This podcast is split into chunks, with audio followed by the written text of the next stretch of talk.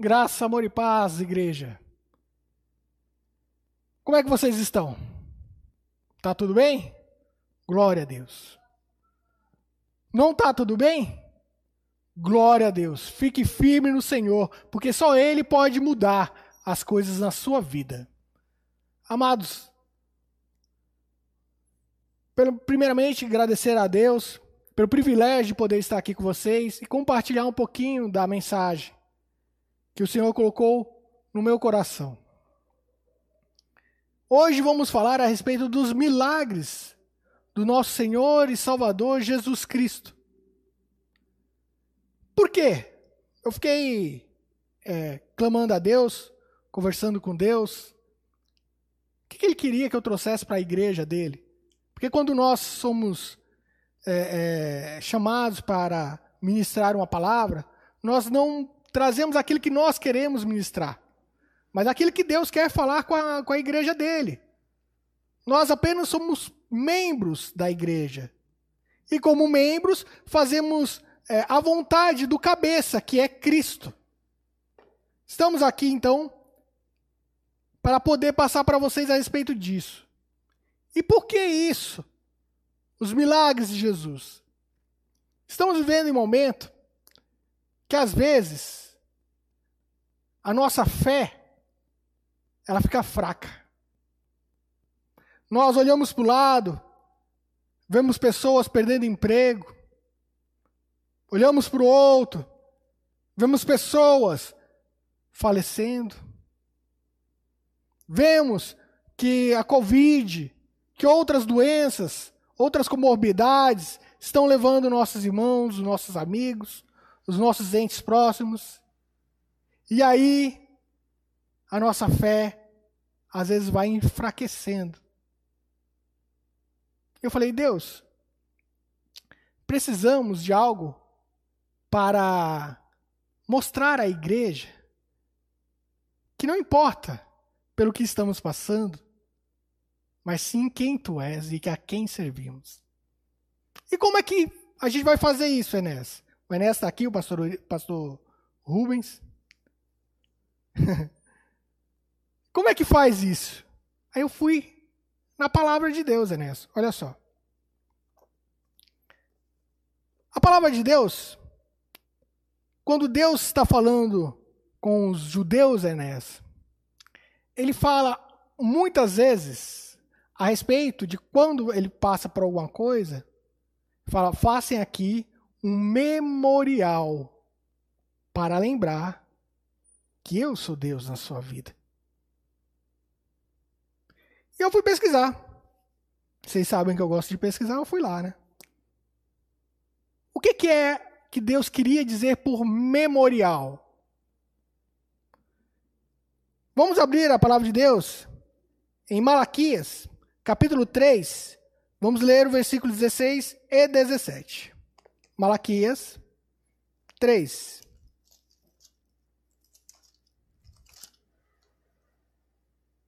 Vamos ler o 16 e o 17.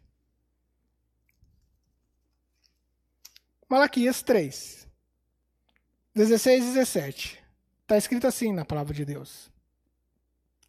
Então, aqueles que temem ao Senhor falam cada um com o seu companheiro, e o Senhor atenta e o ouve, e há um memorial escrito diante dele para os que temem ao Senhor e para os, para os que se lembram do seu nome. E eles serão meus, diz o Senhor dos exércitos. Naquele dia que farei, serão para mim particular tesouro, poupá-los-ei como o homem poupa o filho que o serve. Vamos voltar no 16.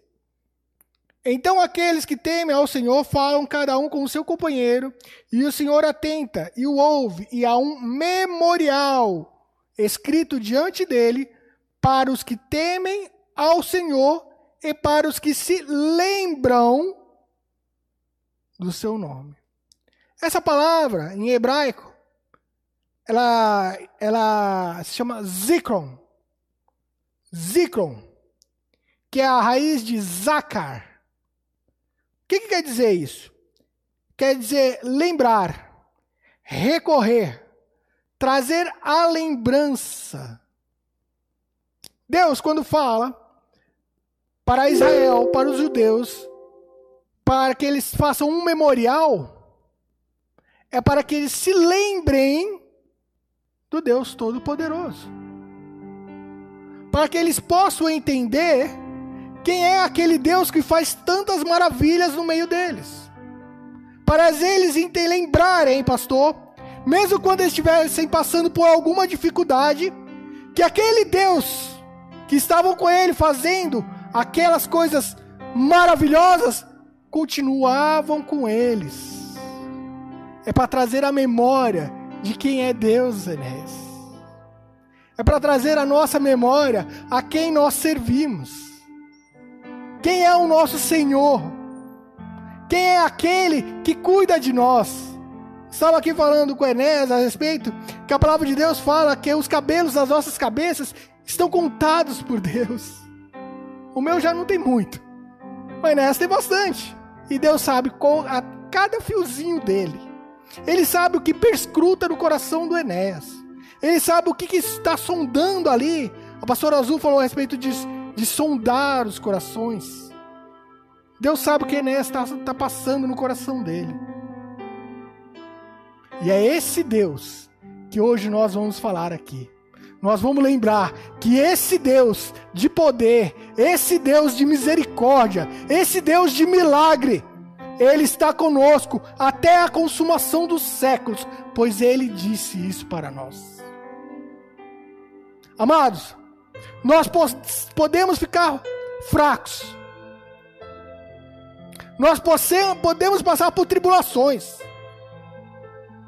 nós podemos passar pela Covid, mas nós não podemos esquecer quem é aquele que cuida de nós, quem é aquele que nos dá o ar para respirar todas as manhãs, quem é aquele que permite nós abrirmos os olhos todos os dias. Portanto, hoje, nós vamos falar a respeito dos milagres de Senhor Jesus Cristo. Amém?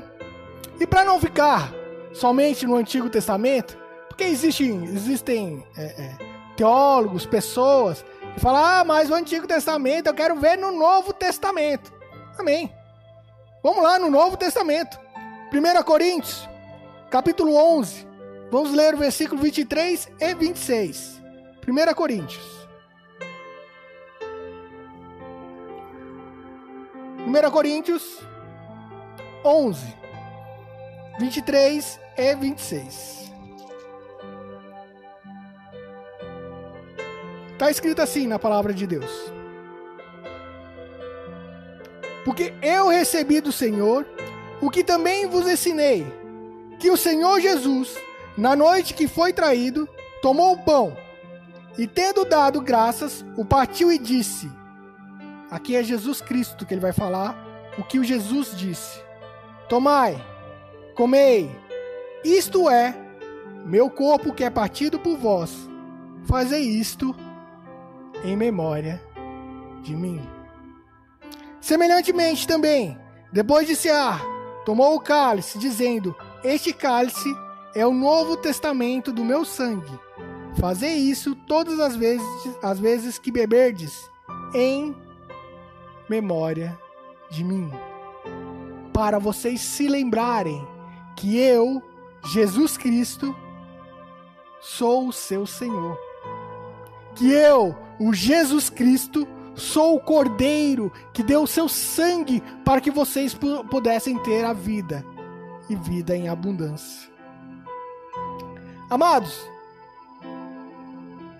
essa palavra que Jesus Cristo fala, memória, em grego, ela se chama anamnes.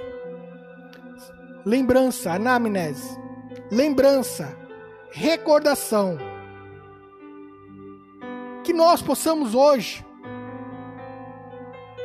acrescentar mais fé à nossa vida, Inês. Que nós possamos hoje recordar a quem servimos, recordar aquele Deus que livrou os judeus dos egípcios. Aquele Senhor Jesus Cristo que deu a sua vida para que eu e você pudéssemos ter vida nele. E para isso vamos ver os milagres de Jesus. Vamos ver como Jesus colocava o seu milagre para fora. Porque o milagre dele nada mais é, Moenés, olha só, do que ele colocar aquilo que ele tinha dentro dele para fora. Vocês lembram quando aquela mulher com fluxo de sangue tocou nas vestes de Jesus e ele falava: Opa, peraí, que de mim saiu virtude. Era o que Jesus Cristo era cheio. O milagre estava nele, porque ele era o próprio milagre. Vamos ler. Mateus. Abrir capítulo 9. Vamos ler do 27 ao 31. Mateus 9.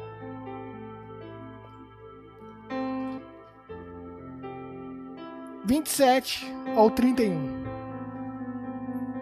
Esse é o nosso Deus.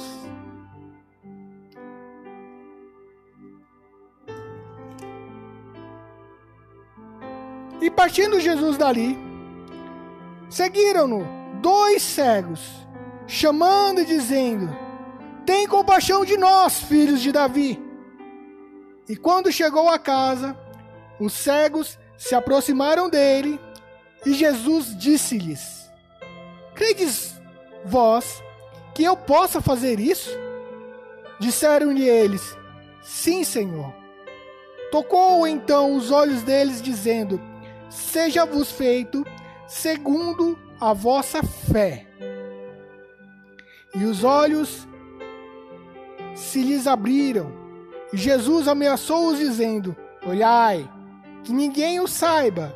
Mas tendo ele saído, divulgaram a sua fama por toda aquela terra. E havendo-se eles retirado, trouxeram um homem mudo e endemoniado. Aqui a gente vai parar um pouquinho. Perceba, o contexto do que aconteceu aqui.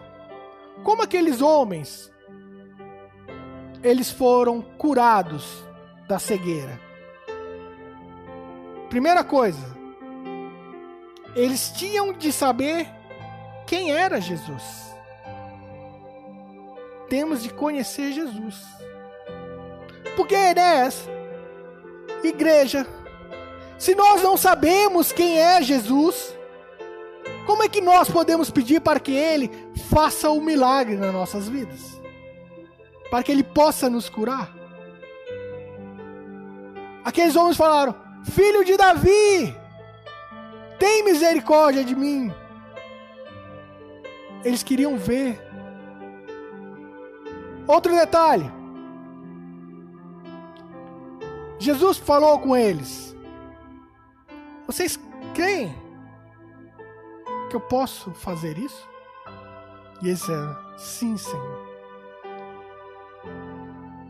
Quando nós necessitamos do milagre de Jesus Cristo nas nossas vidas, nós temos de reconhecer o senhorio do Senhor Jesus nas nossas vidas.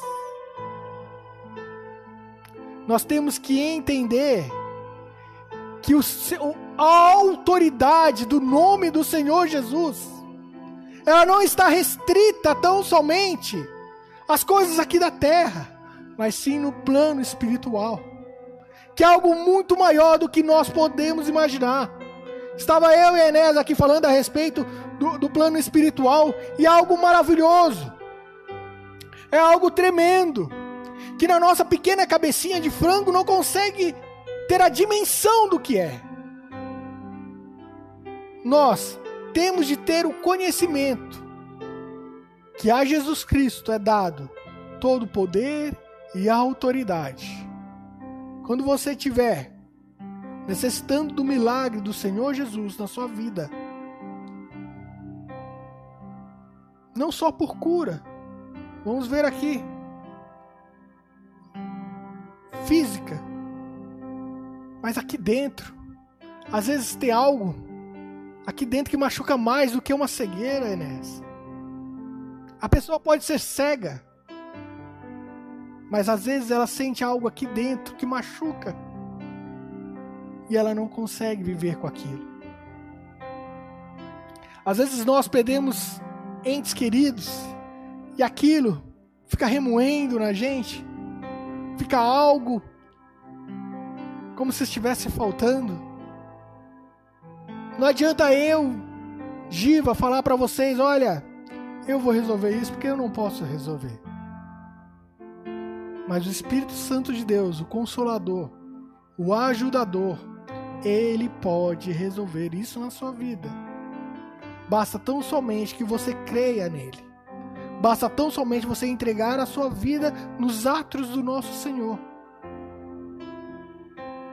Não com reticências. Você pega, entrega sua vida ao Senhor, cuida da minha vida. Mas só até a página 4. A página 5 da minha vida pode deixar que eu cuido. Deus não faz barganha. Deus, ele é o Senhor da nossa vida. Entrega tudo para Deus, deixa que ele toma conta, amado. Enquanto eu falo para tomar conta das, das coisas, eu não falo para você entregar e não se preocupar mais com isso. De que maneira? Aí, Enes, eu deixei na mão de Deus. E é o seguinte, não vou fazer mais nada. Eu preciso de um emprego. Deixei na mão de Deus. Mas eu não vou fazer um curso. Eu não vou atrás de algum lugar que esteja empregando. Vou ficar em casa, no sofá, balançando o beiço. Não adianta. Não vai acontecer. Sabe por quê? Porque quando nós entregamos a nossa vida para Deus, a nossa vida para o Senhor Jesus Cristo, quando nós estamos verdadeiramente com Ele, nós fazemos tudo o que é possível na vida humana. Você quer correr atrás, você quer um emprego abençoado? Estude. Faça, se capacite. Faça cursos. Agora a gente não pode ter cursos presenciais, mas existe vários cursos online gratuito. E por que você não faz? Se capacite, amado. Se capacite, amada.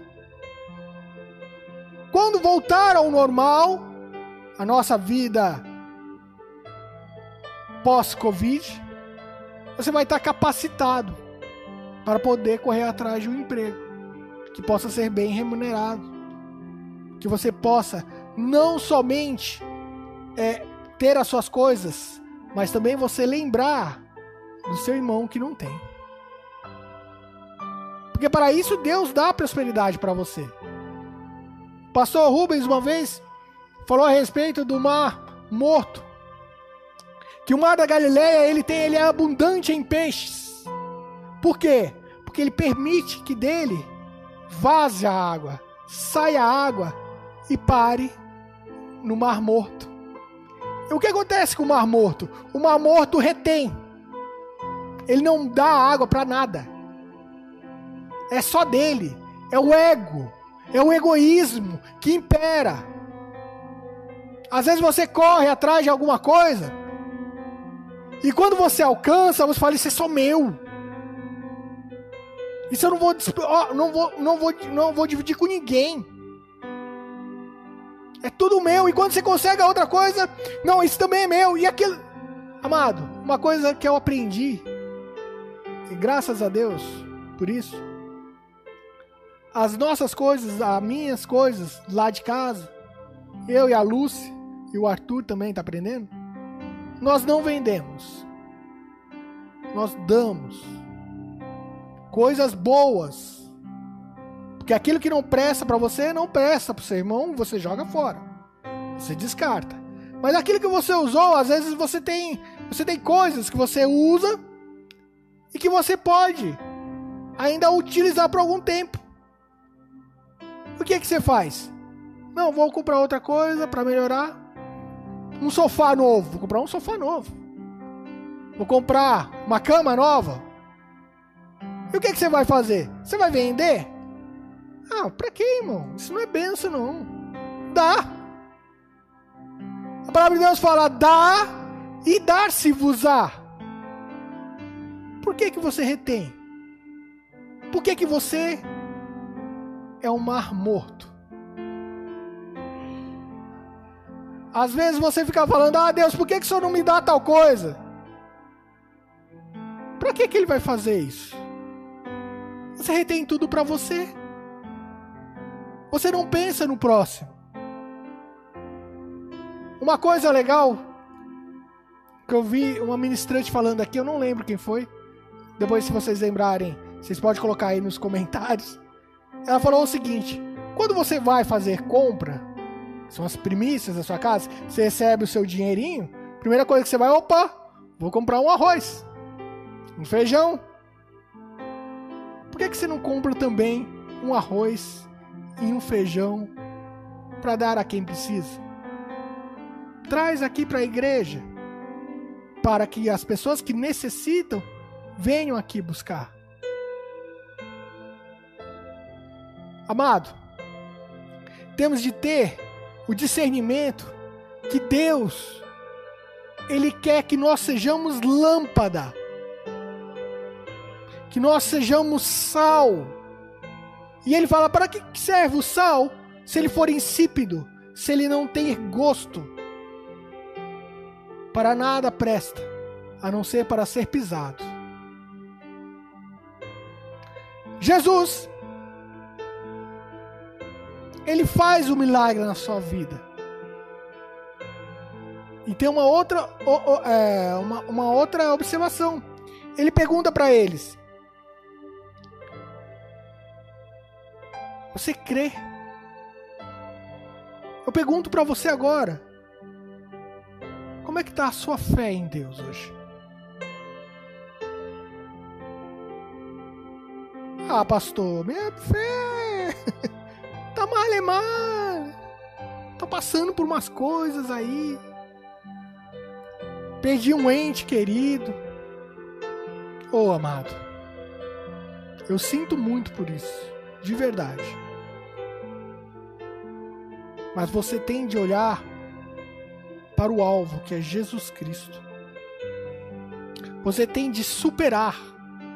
Sabe por quê? Se você quiser ver novamente esse ente querido, você tem de trilhar os passos de Jesus. Você quer ver ele novamente? Se encha da palavra de Deus. Faça o bem a, qualquer pessoa que estiver perto de você. Seja uma pessoa abençoadora. Seja uma pessoa que quando você não vier, quando você não estiver no local, as pessoas falam: Olha, tá faltando o Enéas. O Enéas não veio hoje, Aconteceu alguma coisa, vamos dar uma ligada pro Enéas hoje?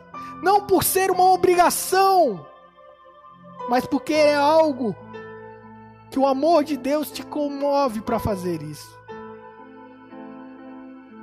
Vamos continuar.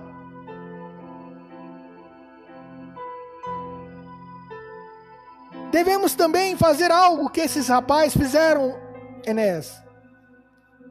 No versículo é, 30, está escrito assim: E os olhos se lhe abriram.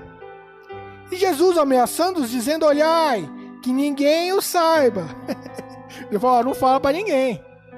Fica quietinho aí, cara. E o que aconteceu no versículo 31? Mas, tendo ele saído, divulgaram a sua fama por toda aquela terra. Missionários do Senhor Jesus aqui, Enéas. Não precisa de muita coisa. Você precisa reconhecer Jesus na sua vida. Reconhecer o senhorio dele na sua vida. Ter fé nele. E proclamar as boas novas de salvação. Às vezes nós falamos, não, eu vou fazer um curso de missionário que eu vou fazer e, eu vou lá para a África. Glória a Deus. Por que você não vai na sua esquina e fala a respeito do amor de Jesus para seu vizinho? Como é que você quer que o mundo inteiro saiba a respeito de Jesus se ninguém sabe que você é filho dele?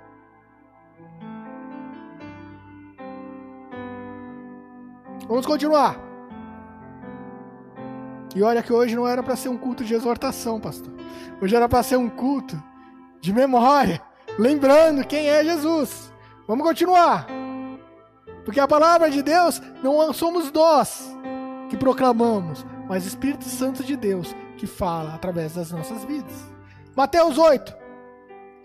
Vamos ler do 5 ao 13. Só virar um pouquinho a página. 8. Do 5 ao 13. Está escrito assim na palavra de Deus. E entrando Jesus em Cafarnaum, chegou junto dele um centurião, rogando-lhe e dizendo: Senhor, vou falar mais uma vez. O que que ele disse? Senhor, reconhecendo o senhorio de Jesus Cristo. A gente está reconhecendo o senhorio de Jesus Cristo? Quando você fala, ah, eu vou fazer da minha maneira. Você perguntou para Deus se era desse jeito que você que, que ele queria que fosse realizado na sua vida? Onde é que está o senhorio de Jesus agora? Só está na hora que você está pedindo para ele? E na hora das suas atitudes, que você está no seu dia a dia, você conversa com Jesus, você fala com Deus, você fala com o Espírito Santo do Senhor. Será que isso é bom para os teus olhos? Você está reconhecendo o senhorio de Jesus na sua vida? Vamos continuar. Senhor, o meu criado jaz em casa paralítico e violentamente atormentado. E Jesus lhe disse: E eu irei e lhe darei saúde. E o centurião respondendo disse: Senhor, não sou digno de que entres debaixo do meu telhado, mas dize somente uma palavra, e meu criado sarará. Pois também eu sou homem sob autoridade, e tenho soldado às minhas ordens, e digo a este: vai, e ele vai, e outro vem, e ele vem, e o meu criado faz isto, e ele o faz. E maravilhou-se Jesus, ouvindo isso, e disse aos que seguiam, aos que o seguiam: Em verdade vos digo que nem mesmo em Israel encontrei tanta fé. Mas eu vos digo que muitos virão do Oriente e do Ocidente e assentar-se-ão à mesa com Abraão e Isaque e Jacó no reino dos céus e os filhos do reino serão lançados nas trevas exteriores. Ali haverá pranto e ranger de dentes. Eu quero que você guarde. E os filhos do reino serão lançados nas trevas exteriores, e ali haverá pranto e ranger de dentes. Então disse Jesus ao centurião: Vai, e como creste, te seja feito. E naquela mesma hora, o seu criado sarou. O que nós podemos perceber aqui? Novamente, senhorio de Jesus, autoridade de Jesus. Quando aquele centurião, que ele mandava os outros, tinha autoridade, mandava os outros fazer as coisas, como é que ele chegou para Jesus. Escuta, oh, oh, Jesus, vai salvar meu servo que está tá enfermo? Olha como ele falou com Jesus. Senhor, o meu criado jaz em, em casa paralítico e violentamente, violentamente atormentado. E, e, Jesus lhe disse: Eu irei e lhe darei saúde. Olha o que Centurião falou. Um homem de autoridade, Enéas. Um homem que falava pro outro, vai lá e faz isso, e ele faz. Um homem que tinha poder aqui na terra. Olha como ele se, é, é como ele fala, como ele trata Jesus. E o centurião respondendo disse: Senhor, não sou digno de que entres debaixo do meu telhado. Humildade. Humildade. Amados, uma vez eu conheci uma pessoa que ela falou que ela também conhecia uma pessoa, uma pessoa lá da faculdade, e ela falou que essa pessoa ela falava assim quando orava: Senhor, acaba com aquele casamento. Não estou brincando, é sério. Ela disse que era assim a oração. Acaba com aquele casamento porque eu amo aquele homem. Senhor, vai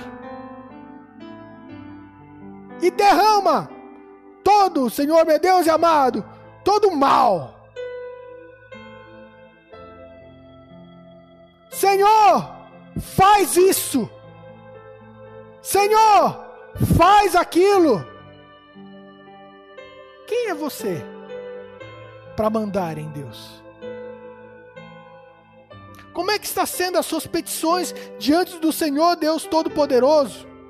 O Altíssimo Deus, que te deu a vida, que soprou em suas narinas e te deu o Espírito. Como é que está sendo a sua oração a Deus? Uma oração sábia, humilde, diante do Senhor Deus Todo-Poderoso, Criador dos céus e da terra? Ou está sendo uma oração prepotente? Querendo que Deus haja conforme a sua maneira, conforme você acha que deve ser feito. Nós falamos, eu falei a respeito dessa mulher que tolamente orava para que aquele casamento fosse destruído. Mas e você? Como é que você está orando? Tolamente mandando Deus fazer as coisas? Deus não é seu capacho para fazer o que você quer. Deus, Ele é Senhor da sua vida. Humilhe-se diante do Deus Todo-Poderoso. Apresente as suas petições como Ele tem de ser é, apresentado. Quando nós vamos a um a uma autoridade, num fórum, lá está escrito que você não pode entrar de qualquer jeito, Enéas. Você não pode entrar de bermuda. Você não pode entrar de shortinho. E quando você se apresenta está diante de Deus, não estou falando aqui de vestes, mas estou falando aqui de vestes interiores. Como o pastor Márcio pregou ontem, a respeito de Israel, que mesmo eles ainda não saindo é, de cultuar a Deus, mas os seus corações já estavam pervertidos. Como é que está o seu coração? Como é que está o seu interior? Está limpa? Está imunda? Suja? Deus nem olha para ela. Deus nem se digna a inclinar o rosto para não sentir o aroma da podridão que exala. Pastor, é. Acabou o tempo de leite, porque nós estamos firmados no Senhor Deus Todo-Poderoso. Agora, o alimento é sólido. É para aqueles que confiam em Deus e que não importa o que aconteça, vamos continuar olhando para Jesus Cristo, o nosso autor e consumador da nossa fé. Seja forte, seja valente. Deus te chamou não somente para ficar ouvindo a palavra de Deus, mas para proclamar o reino dos céus. Se disponha na casa de Deus não só na casa de Deus, se disponha aonde você está. Cuide daqueles que estão ao seu redor. Seja uma pessoa que bendiga o nome dos outros. Para de amaldiçoar. Para de inventar fofoca. Para de maldizer o nome de Deus através da sua vida. Como é que estão as suas atitudes diante do Pai? Como é que está a sua atitude diante do Senhor Deus Altíssimo? Nós lemos em Jó, a respeito de Jó, que Deus fala assim: que o diabo andava por redor da, da, da, da terra. E quem fala a respeito de Jó para Deus não é o diabo, Enéas. Quem fala para o diabo a respeito do servo dele é Deus. Deus pode falar isso de você?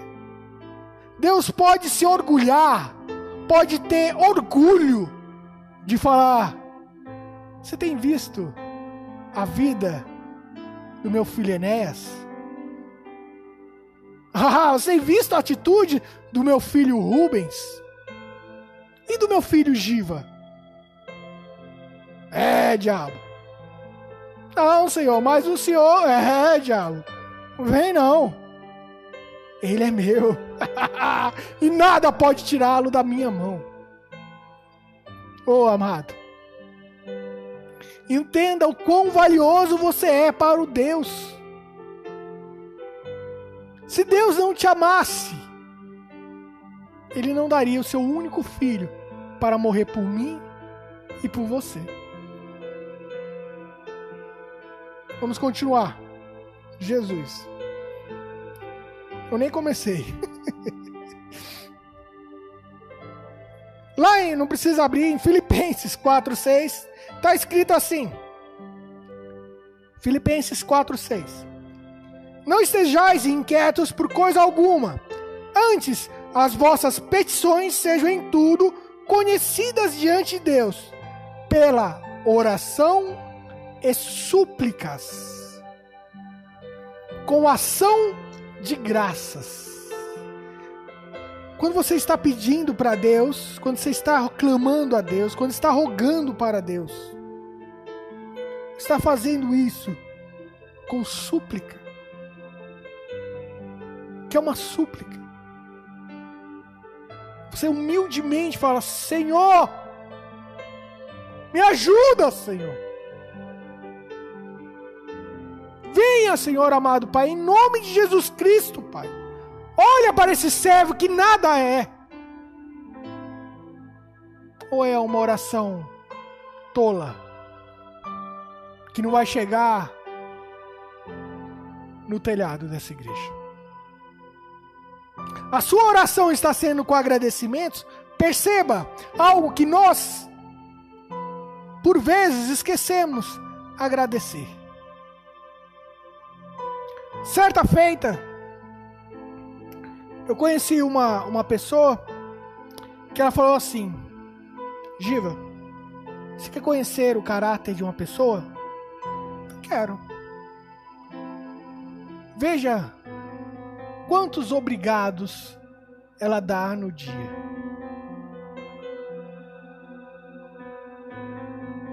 Agradecer a Deus. Você já agradeceu hoje a Deus porque você respirou? Você já agradeceu hoje a Deus pela sua família? Você já agradeceu hoje a Deus porque você pode chorar? Você já agradeceu hoje a Deus pela sua vida? Eu te dou graça, Senhor, por tudo que eu estou passando, mesmo que eu sei, Pai amado, que eu sinta dores, Oh Senhor, obrigado por eu poder sentir. Você pensa, irmão, vou falar algo de mim. Posso falar uma coisa com propriedade a respeito de mim. Nós sabemos que às vezes eu apareço com os machucados, porque preciso ficar tempos sem vir à igreja por conta das cirurgias. Sabe por quê que aparecem esses machucados? Porque eu não sinto. Eu não sinto a perna. E às vezes, pessoas reclamam que está doendo a perna. Aquela dor Deus colocou para que você pudesse entender que aquilo está machucando você.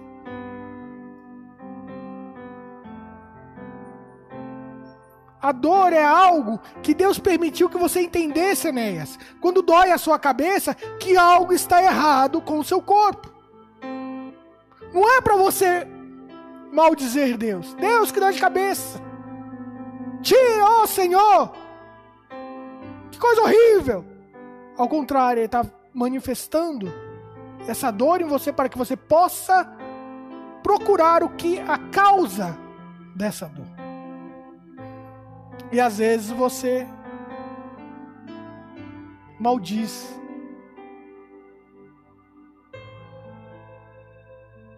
Deus é perfeito, amado. Deus é maravilhoso. Você agradeceu a Deus por poder ter um fôlego de vida? Vamos continuar. Outra vez, em Colossenses, não precisa abrir também. Colossenses 4:2 está escrito: Perseverai em oração, velando nela com ação de graças, agradecimento. Qual foi a última vez que você fez uma ação de graça na sua casa?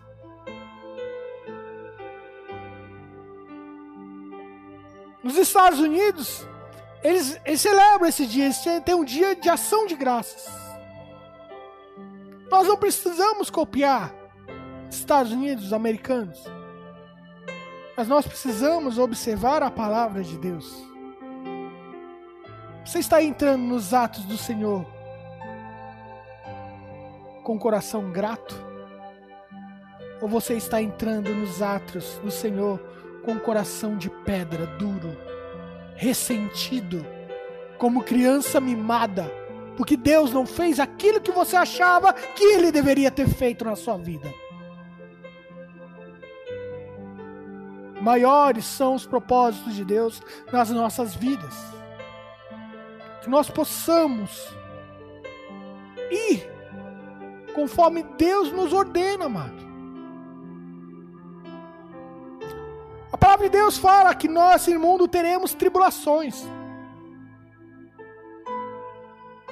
Porém, ela fala que Jesus Cristo disse: Mas tem de bom ânimo.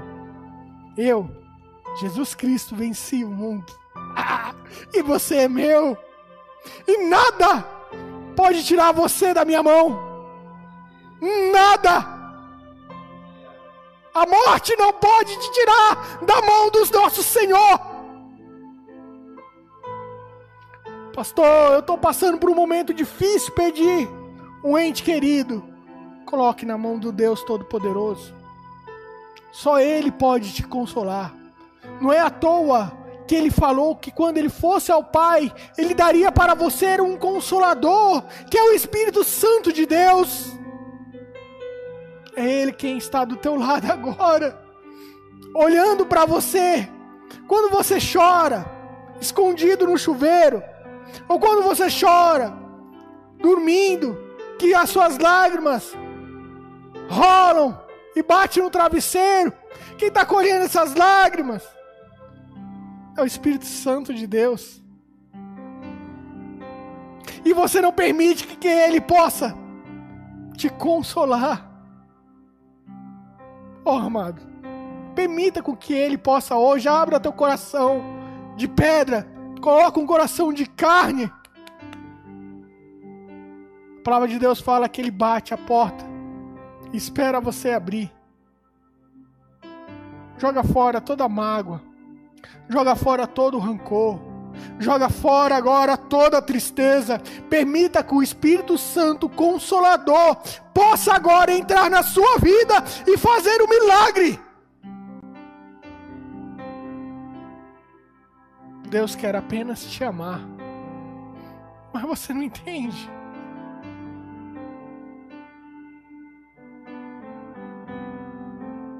Marcos 5. Vamos ler do 1 ao 19. Marcos 5. Está escrito assim: chegaram à outra margem do mar, a província dos Gadarenos.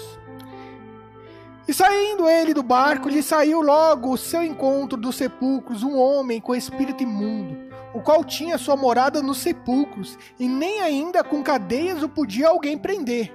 Porque tendo sido muitas vezes preso com grilhões e cadeias, as cadeias foram por ele feitas em pedaços, e os grilhões em migalhas, e ninguém o podia amansar, e andava sempre de dia e de noite, clamando pelos montes e pelos sepulcros, ferindo-se com pedras.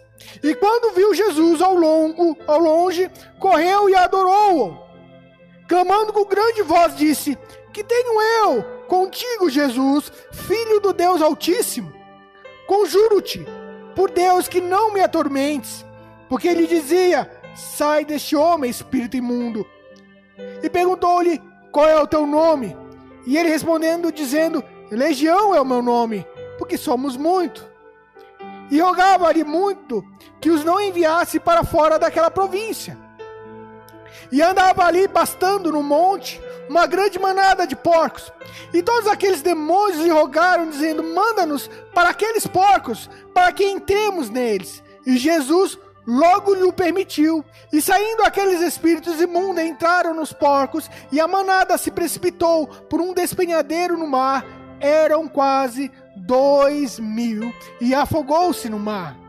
E os que estavam apacentavam os que estavam apacentando os porcos fugiram e anunciaram na cidade, nos campos, e saíram muitos a ver o que era que tinha acontecido. E foram ter com Jesus, e viram o endemoniado que tivera a legião assentado em perfeito juízo, e temeram.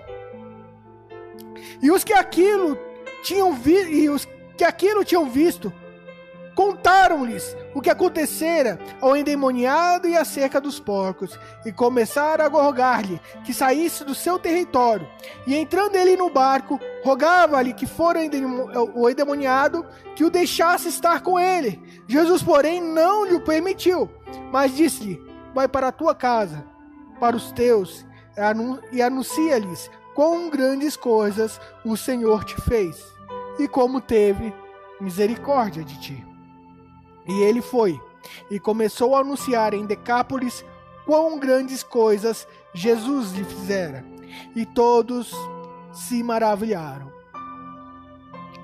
Amados, vimos aqui, Enes,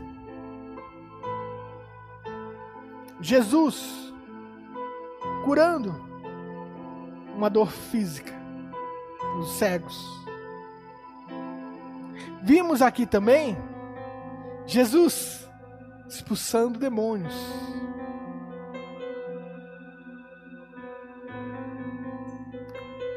Podemos entender a autoridade de Jesus Cristo está acima do que nós possamos entender.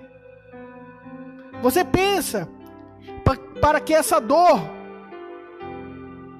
dentro de ti não tem remédio? Eu te digo, Jesus Cristo é o remédio. Jesus Cristo é a vida.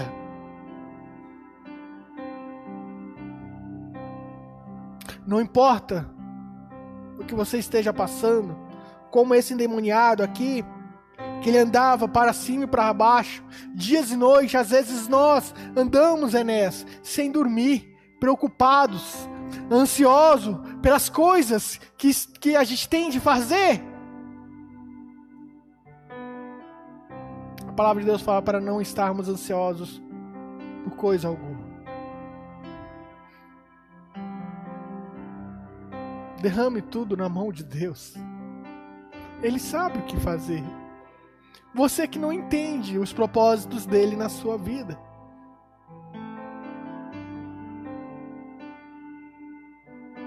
Às vezes você passa por algumas coisas e você pensa, olha, isso que está passando, que eu estou passando, é muito difícil. Você lembra quando a gente falou a respeito de memoriais, de lembranças? Se eu perguntar aqui o pastor Rubens como é que é uma dor de rim, uma dor renal, ele vai lembrar. Porque dói. A minha esposa também.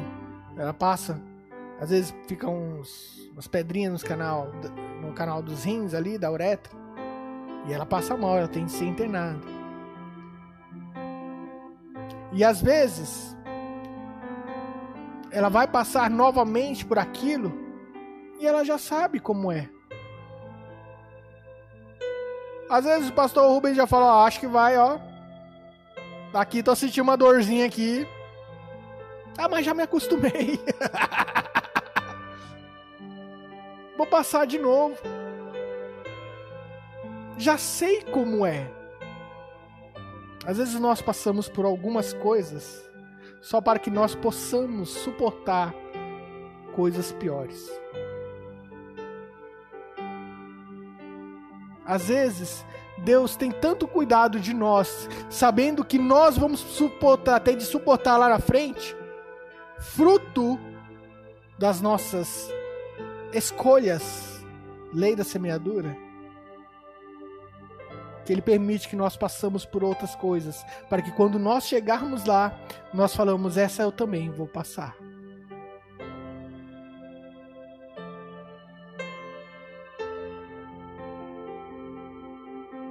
Não importa. Veja aqui que quando o, o, o, o demoniado falou para Jesus que quem estava era uma legião. Não importa pelo que você está passando, irmão. Jesus Cristo é o seu Senhor. E quando ele fala para sair, nada, nada pode impedir a sua palavra. A palavra dele é vida. Se você está passando por algo que está te fazendo perder a cabeça, te perder o sono, Coloque na mão daquele que pode resolver o problema. Você não pode nada, eu não posso nada. Miserável homem que somos. Mas o nosso Senhor, Salvador, Jesus Cristo, Ele pode todas as coisas.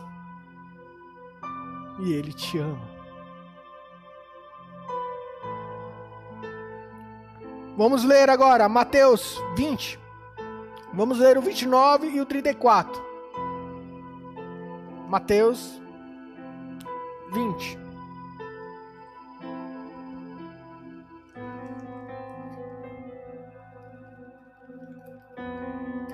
Do 29 ao 34. Está escrito assim: Os dois cegos de Jericó. Peço que você preste atenção, porque aqui vai começar a mudar o rumo dessa nossa desse nosso memorial. E saindo eles de Jericó, seguiu grande multidão, e eis que dois cegos assentando juntos no caminho, ouvindo que Jesus passava, clamaram dizendo: Senhor, filho de Davi, tem misericórdia de nós. E a multidão o repreendia para que se calassem. Eles, porém, cada vez chamando mais, dizendo: Senhor, filho de Davi, tem misericórdia de nós. E Jesus, parando, chamou-os: Que quereis que vos faça? Acho que eu já li esse, né? Já li. Esquece, irmão. Esse aqui era o que eu tinha acabado de ler. Vamos no Mateus 9. Vamos ler do 1 ao 8. Pastor nem me avisou que eu já tinha lido isso aqui. Mateus 9, do 1 ao 8. O paralítico de Cafarnaum. E entrando no barco, passou para outra margem, chegou à sua cidade, e eis que lhe trouxeram um paralítico deitado numa cama. E Jesus, vendo a fé deles, disse ao paralítico: Filho, tem bom ânimo, perdoados te são os teus pecados. E eis que alguns dos escribas diziam entre si: Ele blasfema. Mas Jesus, conhecendo os seus pensamentos, disse: Por que pensais mal em vosso coração? Pois o que é mais fácil? Dizer ao paralítico: Perdoado-te são os teus pecados, ou levanta-te e anda. Ora, para que saibais que o Filho do Homem tem na terra autoridade para perdoar pecados. Disse então ao paralítico: Levanta-te, toma a tua cama e vai para a tua casa. E levantando-se, foi para a sua casa. E a multidão, vendo isso, maravilhou-se e glorificou a Deus que dera tal poder aos homens. Só até aqui. Enéas, Por que, que Jesus mostrou para todos que estavam ali? A primeira coisa que ele fez foi perdoar os pecados. E depois, ele curou aquele paralítico. Jesus queria mostrar para eles que não importa pelo que estamos passando. Não importa a Covid-19, não importa se a gente teve uma grande perca, não importa se a gente está enfermo, não importa se às vezes está nos faltando alguma coisa. Ele quer ele aqui quis mostrar que ele é Deus. Que ele pode todas as coisas. Então por que que você está com medo?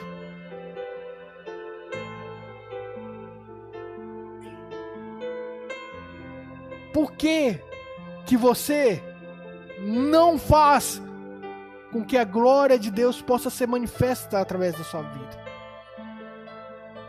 O que, que você está temendo? Que que essas coisas que estão rodeando você estão fazendo você perder o sono? Deus, Ele é Deus tanto para perdoar quanto para curar. Confie nele. Entregue a sua vida a Ele. Reconheça a autoridade de Jesus na sua vida. Vamos continuar. Mateus. Vamos ler. Deixa eu ver se eu peguei. É, Mateus 9, só um pouquinho para frente. Agora vamos ler do 20 ao 22. Que coisa maravilhosa que vamos ver aqui. 9. Do 20 ao 22, Enéas. E eis que a mulher que havia há 12 anos padecia de um fluxo de sangue, uma hemorragia Chegando por detrás dele, tocou a ola da sua veste, porque dizia consigo: se eu também, se eu, to, se eu tão somente tocar as suas vestes, ficarei sã. E Jesus, voltando aí vendo-a, disse: Tem ânimo, filha, a tua fé te salvou. E imediatamente a mulher ficou sã. Eu quero que vocês leiam comigo novamente o versículo 22. E Jesus, voltando-se e vendo-a, disse: Tem ânimo, filha, a tua fé te salvou. E imediatamente a mulher ficou sã. Lucas 17. Vamos ler do 11 ao 19. A cura dos dez leprosos. E aconteceu que, indo ele a Jerusalém, passou pelo meio de Samaria e de Galiléia. E entrando numa certa aldeia, saíram-lhe aos encontros dez homens leprosos, os quais pararam de longe e levantaram a voz, dizendo: Jesus, mestre, tem misericórdia de nós. E, vendo, e ele, vendo-os, lhe disse: Ide e mostrai-vos aos sacerdotes. E aconteceu que, indo, eles ficaram limpos. Vou ler de novo aqui para que você entenda. E aconteceu que indo, eles ficaram limpos. E um deles, vendo que estava são, voltou glorificando a Deus em alta voz, e caiu aos céus com o rosto em terra, e dando-lhe graças a este, e este era samaritano. E respondeu Jesus, e, e respondendo Jesus disse: Não foram dez os limpos? E onde estão os nove? Não houve quem voltasse para dar glória, a Deus, senão este estrangeiro? E disse: Levantai. E disse: Levanta-te e vai, a tua fé te salvou. Aqui, amado, está uma coisa maravilhosa. Jesus, ele cura. Jesus, ele, é, ele, ele, ele sara, expulsa demônios. Aqui na tradução é, grega, esse leprosos, a palavra de Deus fala que é, em grego diz que ele limpa os leprosos. Então Jesus, ele nos, ele nos limpa, Enéas. Ele nos lava. Ele nos põe limpos diante do Deus Todo-Poderoso. Porém, tudo isso é maravilhoso. Amém? Amém. É sobrenatural. É algo que está acima do que nós podemos imaginar. Sim? Amém. Mas eu te digo uma coisa que está escrito na palavra de Deus, que não sou eu que vou falar, mas vocês vão ler junto comigo. Conforme a palavra de Senhor Jesus. Jesus, em João 14. Vamos ler do 12 ao 14. 14.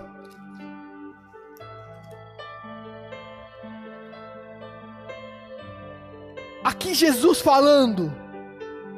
Preste atenção. Na verdade, na verdade vos digo que aquele que crê em mim também fará as obras que eu faço, e as fará maiores do que estas, porque eu vou para o meu Pai, e tudo quanto pedirdes em meu nome, eu farei para que o Pai seja glorificado no Filho. Se pedirdes alguma coisa em meu nome, eu o farei. Isso é maravilhoso. Jesus está dizendo aqui que se nós crermos nele, se nós reconhecermos o senhorio dele, Enéas, você pode colocar a mão sobre o enfermo e ele será curado, porque a autoridade do nome de Jesus está sobre a sua vida. Você também tem essa autoridade se você verdadeiramente crê no Filho de Deus que veio, se fez carne, padeceu as nossas dores, as nossas transgressões, foi humilhado, colocado no madeiro, coroado com coroa de espinho, Enéas, cuspido,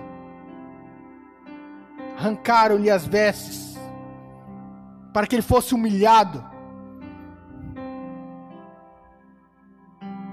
E mesmo assim, ele não pecou, para que eu e você pudéssemos olhar para o Pai.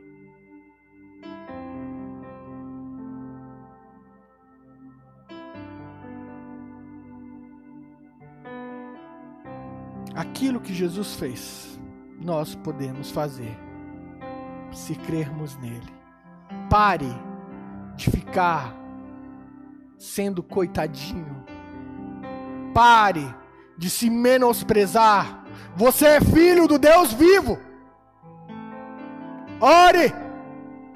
Ajoelhe-se. Clame ao Senhor, que Ele vai te ouvir e vai se inclinar a você. Se você orar, suplicando, com ação de graças,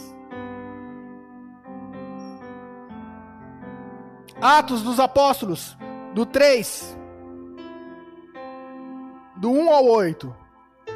Atos 3.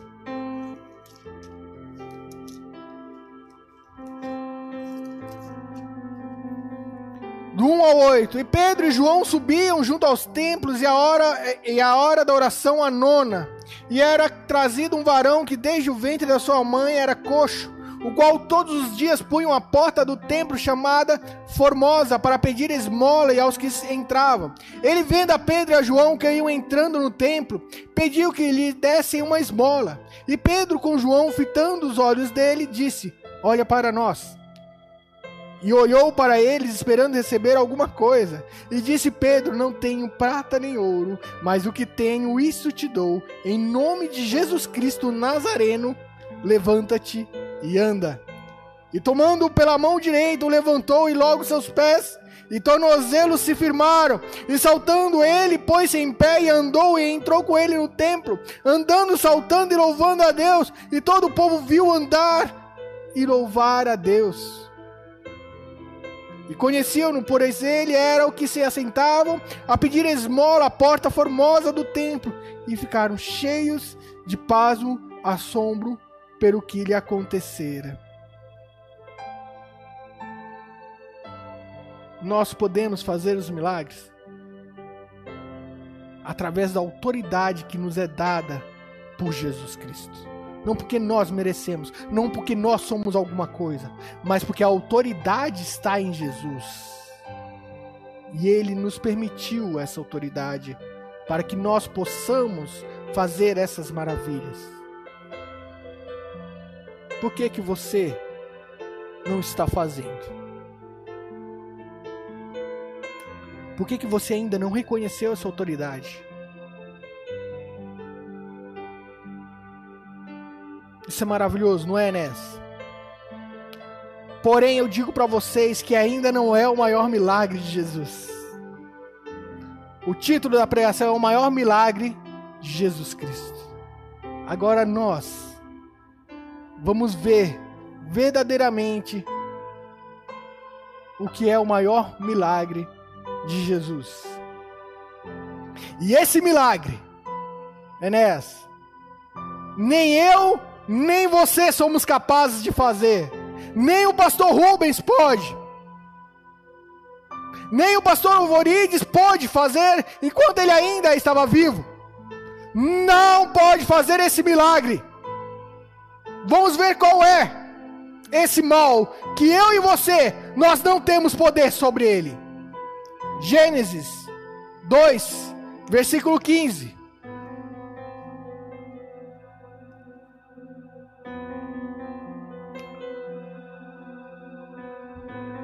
15, vamos ver o versículo 5.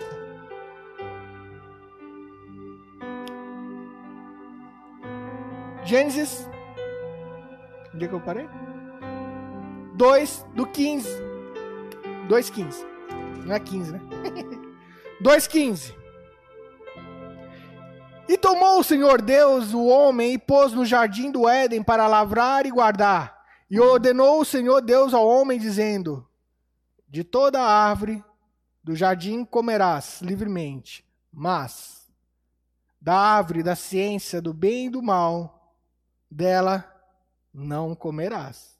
Porque no dia em que dela comeres, certamente morrerás. Deus estava aqui falando com Adão a respeito de tudo que ele tinha feito. E que Adão, ele iria cuidar das coisas de Deus, do jardim. Deus permitiu isso para ele.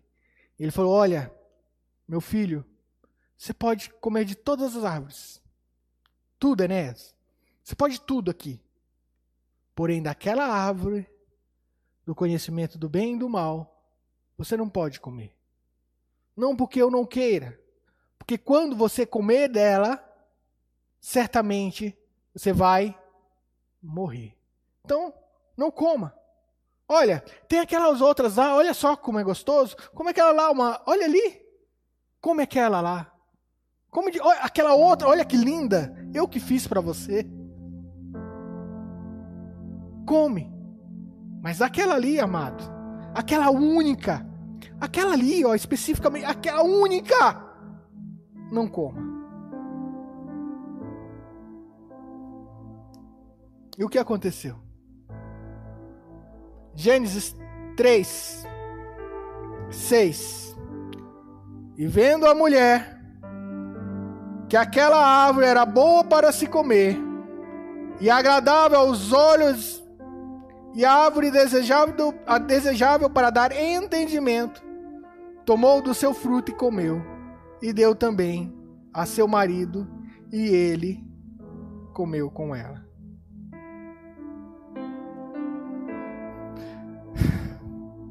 Amado, aqui está primeiro pecado. Quando Deus fala para Adão que ele morrerá, ele está dizendo que não vai ter mais comunhão com Deus e ele, que ele será afastado, ele será banido da presença de Deus. Amado, aqui nós não podemos mais ter com Deus. Aqui nós não temos mais, Enéas, como chegar diante de Deus. Nós aqui estamos separados de Deus. E não há nada que eu e você possa fazer para que possamos novamente ver a Deus, ter com Deus. Mas perceba que a consequência da desobediência fez com que, com que, for, que nós morrêssemos para Deus. Enéas, o que, que você faz com aquela pessoa que ela, que ela não quer ser obediente a você? Você fala: olha, faz assim, é melhor para você. E ela faz do jeito contrário. Você vai lá de novo, olha, faz de tal maneira. Você vai se estrepar. Não faz assim. Ela vai lá, erra novamente. Sabe o que, que eu e o Enéas e o pastor vão fazer? Não vou mais dar bola. Deixa ele nos seus próprios caminhos. Deixa ele no seu próprio mal. Eu e você, a gente faz isso. Com um amigo. O amigo vira pra gente: Ah, então faz do seu jeito. Você quer. Faz do seu jeito, eu não quero saber. Mas depois não vem falar comigo. Deus falou para o homem: Não coma desse fruto do conhecimento do bem e do mal, porque certamente você morrerá. E o homem fez o quê? Comeu. Consequência foi que nós não podíamos mais ter comunhão com Deus.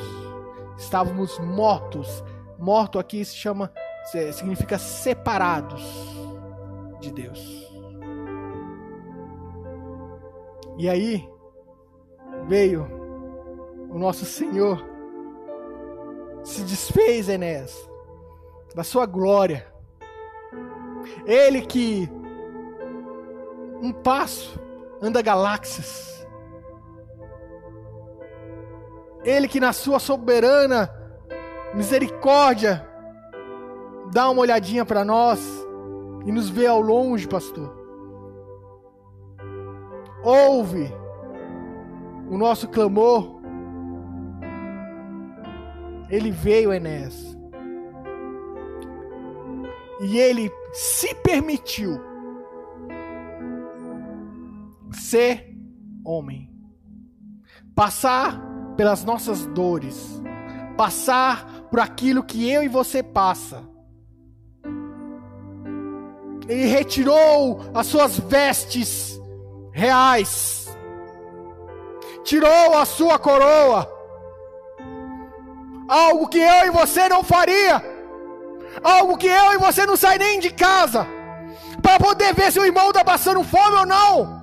O Senhor Deus Todo-Poderoso que fez todas as coisas, que nos deu vida, que nos derramou do seu amor Ele veio ter conosco. Emmanuel, Deus conosco. Se fez carne. Padeceu as nossas dores, foi humilhado, cuspido. A palavra de Deus fala que Jesus Cristo fala que o filho do homem não tem onde assentar a cabeça, dormir. E não tinha nada, sendo que ele era o rei de tudo. Ele não tinha nada, por ele tanto nos amar. O pastor Márcio ontem estava falando a respeito de Deus falando com os filhos de Israel. Sabe por que, que Jesus te exorta? Sabe por que, que Deus puxa seus cabelos?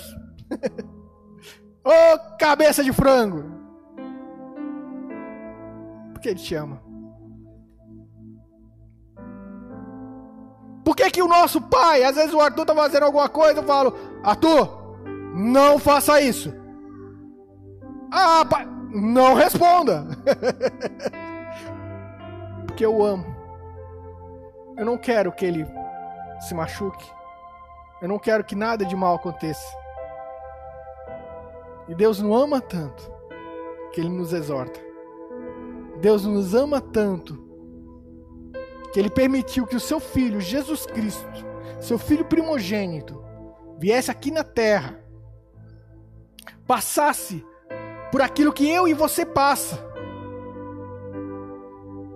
A palavra de Deus fala que ele teve fome, que ele teve sede, que ele foi humilhado, que ele foi crucificado. E ela também diz que em nenhum momento ele pecou para que o meu e o seu pecado pudesse ser pregado no madeiro, através da vida do Senhor Jesus Cristo. O maior milagre de Jesus não é te curar. O maior milagre de Jesus não é fazer com que você, com que eu ande. O maior milagre de Jesus para mim não adianta, amados, eu andar, sair daqui pulando. O leproso voltou, ele falou que os dez foram curados, um apenas voltou, e nesse um, Jesus Cristo falou que ele foi salvo.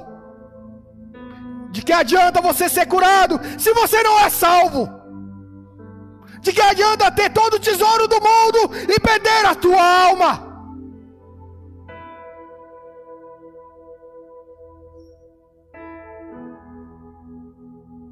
Você quer tanto essa coisa? E se isso te fizer você perder o reino dos céus?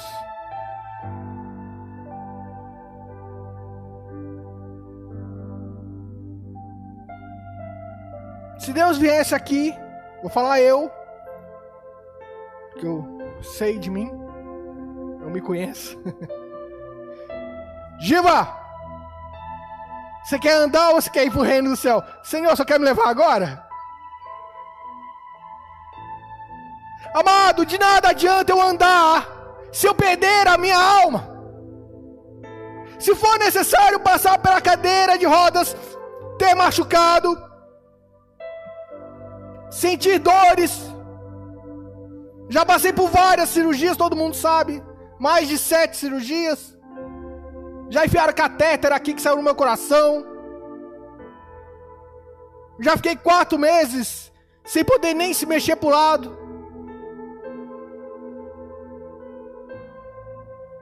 Se viesse agora e falasse: Olha, você troca uma vida boa aqui, esquece isso aí, você não vai passar por isso. Só tem um porém: você não vai ser salvo. Sabe o que eu faria? O que eu faço? Aqui não é a nossa terra. Nós somos estrangeiros maior milagre de Jesus Cristo é a salvação. Ele salvou a mim e a você. Por que é que você está tão preocupado com as coisas desse mundo se você não é daqui? A tua morada eterna é nos céus. O que que você está juntando lá no céu.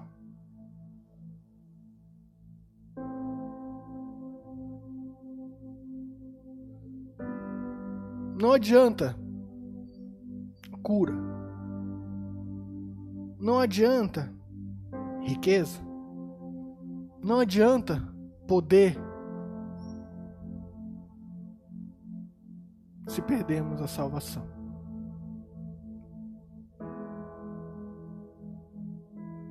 Pessoa pode ser humilde. A pessoa pode ter até, pastor, não ter o que comer.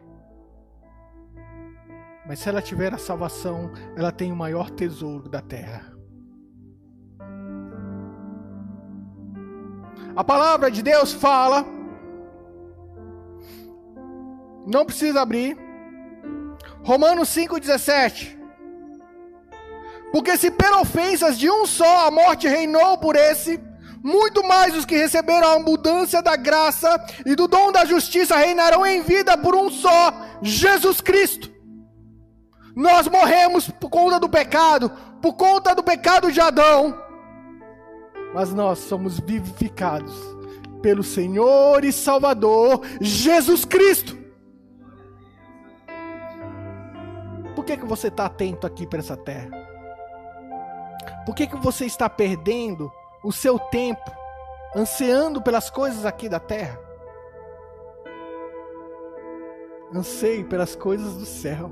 Busque a Deus, o Senhor Todo-Poderoso. Aquele que pode e que sabe aquilo que tu pensas, aquilo que tu necessita. Ponha na mão dele todas as coisas e glorifique o nome dele através da tua vida. Eu e você não temos esse poder de fazer esse milagre. Sabe por quê? Porque Jesus Cristo já fez esse milagre por nós. Só Jesus, só Deus poderia novamente fazer com que nós possamos, possamos ter novamente com Ele. Só Ele.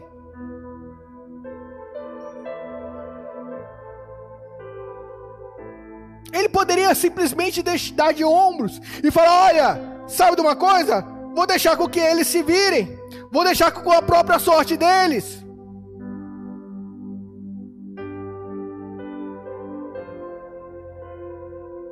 Lá não precisa abrir também, por conta do horário. Colossenses 1,13 está escrito assim: Ele nos resgatou do domínio das trevas e nos transportou para o reino do seu Filho amado, em quem temos plena redenção por meio do seu sangue, isto é, o perdão de todos os pecados. Oh, amado, você tem o maior tesouro e você ainda não entendeu. Você é rico.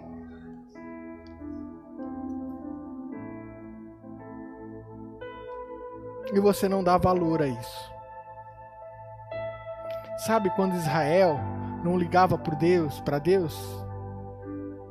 Eles não sabiam o tamanho que era o Deus dele. E você que diz ser servo do Senhor Jesus, e não faz a vontade dele, e não crê nele, e não confia nele, e não faz a vontade dele, você é diferente de Israel? Eu digo que não. Precisamos nos consertar, converter-vos todos os dias. Temos de entender quem é o nosso Senhor de quem é a autoridade que está sobre as nossas vidas. O diabo não pode com você. A morte não pode com você. Por que você se preocupa tanto com ela? Se preocupe para o rei da vida.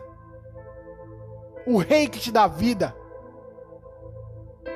O rei que não se que a, a diz a palavra de Deus que a chave da morte está na mão dele. Jesus Cristo tem a chave da morte e você só fica preocupado com ela. Se atente àquele que tem a chave. Chave da vida. Que te dá vida em abundância e você não está nem aí.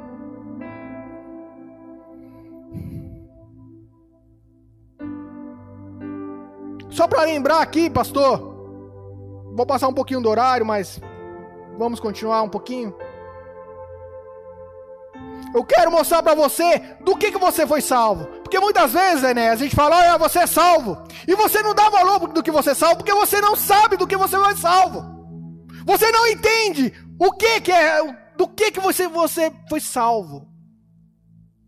Eu vou pegar uma tradução, eu peguei direto do grego, porque essa tradução é maravilhosa. Vocês vão entender por quê. Está lá em 2 Tessalonicenses. Vamos ler é, 1 do 4 ao 10.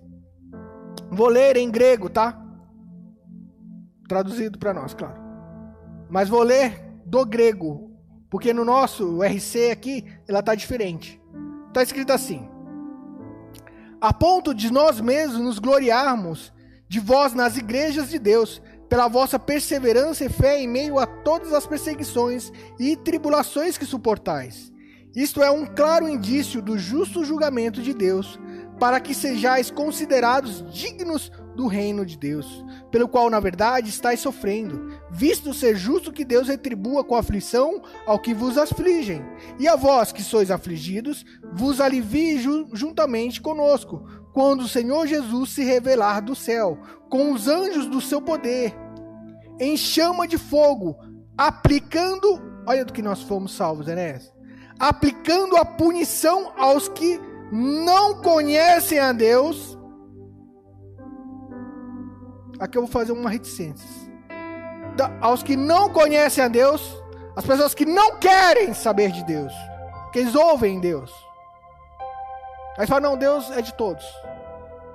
E olha mais aqui. E olha, olha nós aqui, Enéas e aos que não obedecem ao Evangelho do nosso Senhor Jesus Cristo. Só não obedece ao Evangelho aquele que conhece o Evangelho.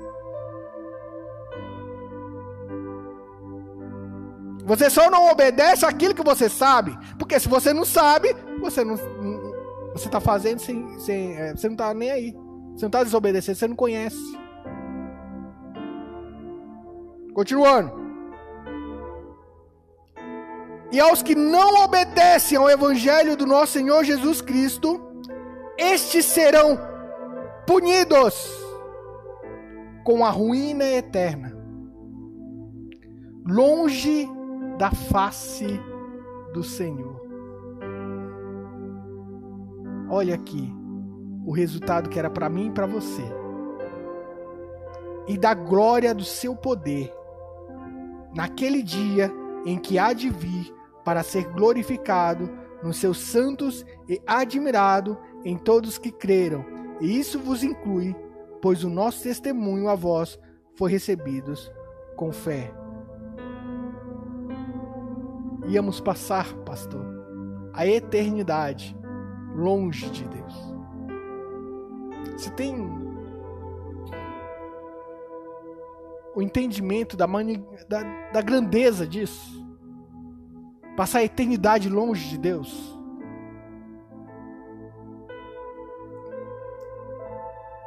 Mateus 13, do, vamos ler do 41 ao 42. Mandará o filho do homem e os seus anjos, e escolherão do seu reino tudo que lhe causa escândalo, e os que cometem iniquidade, aqueles que pecam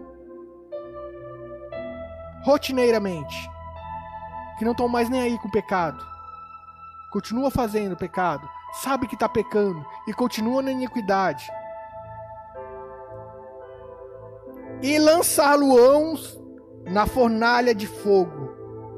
Ali haverá pranto e ranger de dentes. Mas, Mateus 25, 41.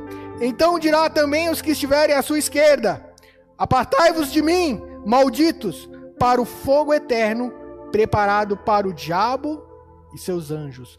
O inferno não é preparado para mim e para você, amado. Mas é onde vai estar aqueles que não querem saber de Deus. Porque isso é consequência do pecado. O maior milagre de Jesus Cristo, ele já nos deu Não importa se eu fui, se eu sou curado ou não da minha paralisia. Não importa, Enéas, se você é curado ou não da dor de cabeça que você tem. Não importa se o pastor Rui vai ser curado ou não dos rins que de vez em quando acomete. Mas importa se nós vamos para o céu. Ah, Enéas, isso importa. E é isso que nós temos de nos atentar para a salvação em Cristo Jesus. Amados, só para terminar, eu queria terminar aqui, pastor, com algo que nos desse ânimo, alegria. Apocalipse 26. Bem-aventurado e santo aquele que tem parte na primeira ressurreição.